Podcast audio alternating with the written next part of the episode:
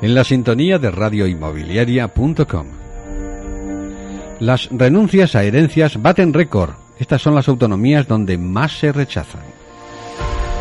Las previsiones se han cumplido y en 2017 ya es oficialmente el año en el que se produjeron más renuncias a herencias en España. Según los datos que maneja el Consejo General del Notariado, durante el pasado ejercicio se contabilizaron nada menos que 42.987 rechazos, un 10,8% más que un año antes y casi un 290% más que en 2007.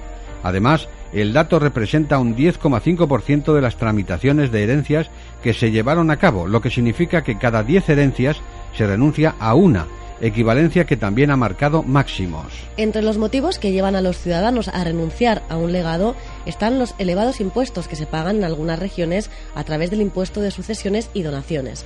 España es, de hecho, uno de los países de la Unión Europea que más recauda con este tributo. Otro factor decisivo son las deudas que están sujetas a una herencia, por ejemplo, que un inmueble tenga una hipoteca asociada o que la deuda pendiente de pago supere el valor del activo. ¿Y cuáles son las autonomías donde se producen más renuncias?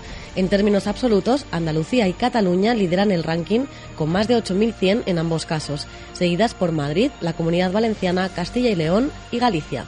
Las demás regiones registraron en 2017 menos de 2.000 renuncias e incluso hay varias con menos de 1.000, como Cantabria, Extremadura, Navarra y La Rioja. Si miramos los resultados porcentuales, el ranking cambia por completo. Las regiones con más renuncias son Asturias, La Rioja y Baleares, donde representan más de un 15% de las tramitaciones.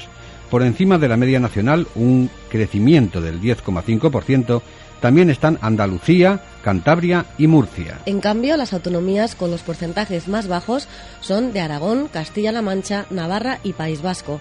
Cataluña, por su parte, se queda por debajo de la media con un 10,4%, mientras que Madrid registra un porcentaje de renuncias del 9,7%. En lo que respecta a los ingresos que obtienen las autonomías por este impuesto, hay cinco que han incrementado la recaudación más de un 30% en el último lustro gracias al gravamen sobre las herencias. Se trata de la Comunidad Valenciana, Baleares, Murcia, Castilla y León y Aragón.